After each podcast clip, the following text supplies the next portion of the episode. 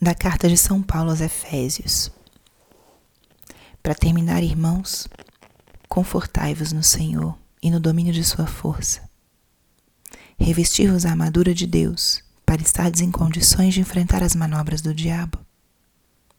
Pois não é a homens que enfrentamos, mas as autoridades, os poderes, as dominações deste mundo de trevas, os espíritos do mal que estão nos céus. Revesti, portanto, a armadura de Deus, a fim de que no dia mau possais resistir e permanecer firmes em tudo.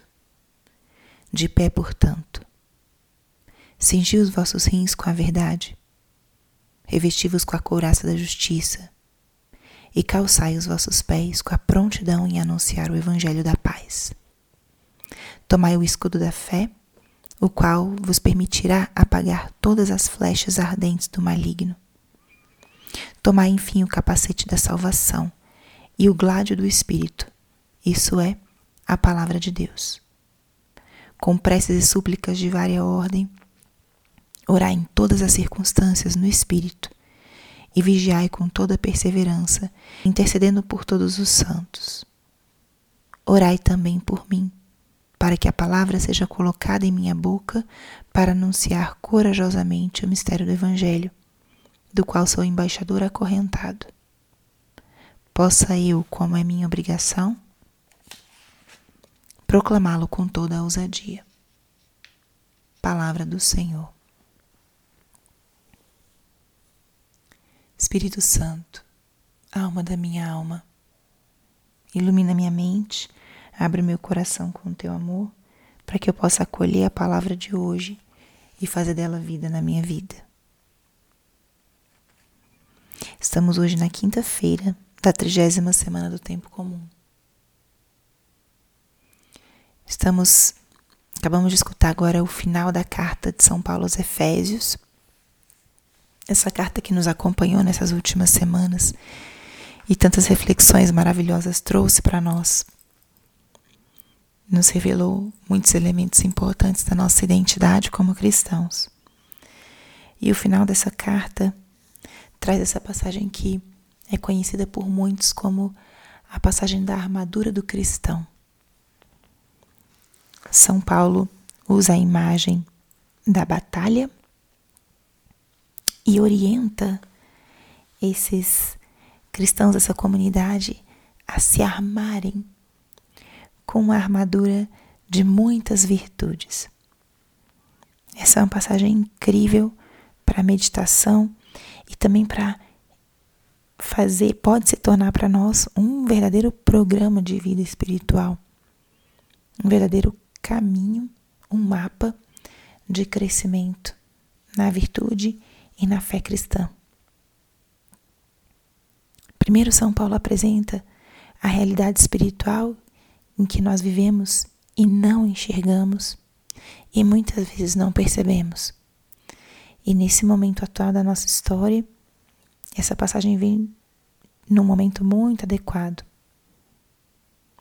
Ele exorta: revestivos da armadura de Deus, para estardes em condições de enfrentar as manobras do diabo.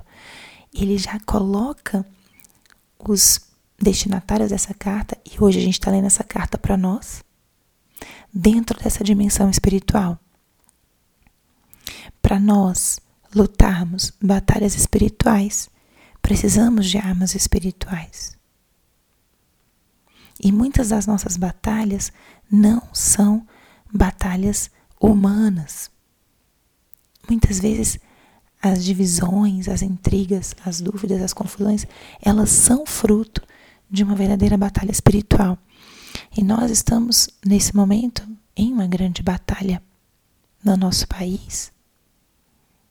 As vésperas das eleições é um tempo de dúvidas, questionamentos, onde essa passagem, de uma forma tão adequada, nos exorta a abrirmos o nosso coração, abrirmos também o nosso entendimento para a existência de uma batalha espiritual. E os conselhos de São Paulo são extremamente sábios, porque nos tiram do plano mais hum, visceral, poderíamos dizer, nos tiram desse plano mais reativo e nos colocam num plano espiritual. E olha qual é a orientação de São Paulo. E aqui ele usa a imagem da armadura. Primeiro ele diz de pé. Ele exorta que permaneçamos de pé, revestidos da armadura de Deus. A couraça Primeiro ele diz: cingi os vossos rins com a verdade. Ou seja, se usava para cingir os rins algo que fosse uma proteção, sendo os rins órgãos vitais e muito importantes. A nossa proteção é a verdade. A verdade que fala por si só. A verdade que tem um próprio peso. Em seguida, ele diz: revesti-vos com a couraça da justiça. Outra virtude que busca dar a cada um o que lhe corresponde. Uma virtude que nos faz sair de nós mesmos, que nos faz buscar que todos recebam aquilo que lhes é devido, seja no nível material espiritual, na ordem também mais existencial revesti-vos da justiça. Calçai os pés com prontidão em anunciar o evangelho da paz. Olha que belo.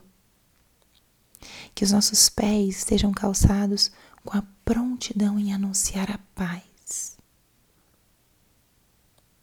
Nos exorta a sermos, em meio à batalha, mensageiros da paz. Tomai o escudo da fé o escudo é esse objeto que nos defende. E o escudo do cristão é a fé. Quando acreditamos e professamos a nossa fé, aplacamos toda a ira e a agressividade do inimigo. E por fim, o capacete da salvação e o gládio do Espírito, isso é a palavra de Deus. O gládio é esse instrumento que seria um instrumento mais de ataque, mas a nossa arma é a palavra.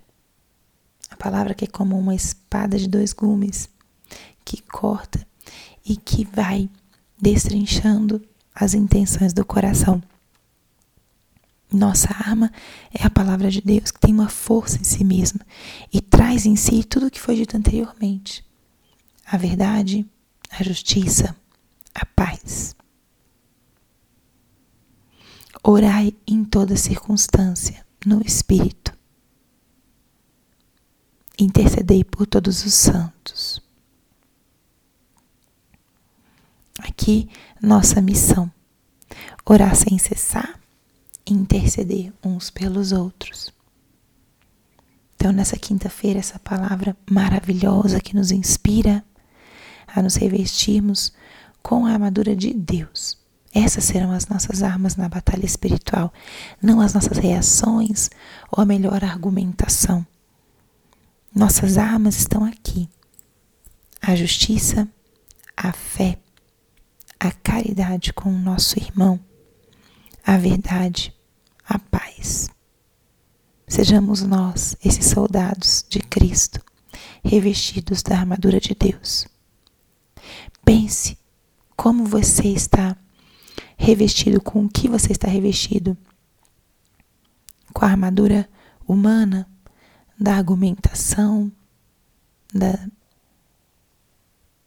certeza de que se tem a melhor posição, certeza de estar correto, ou a armadura de Deus? Justiça, fé, prontidão, paz.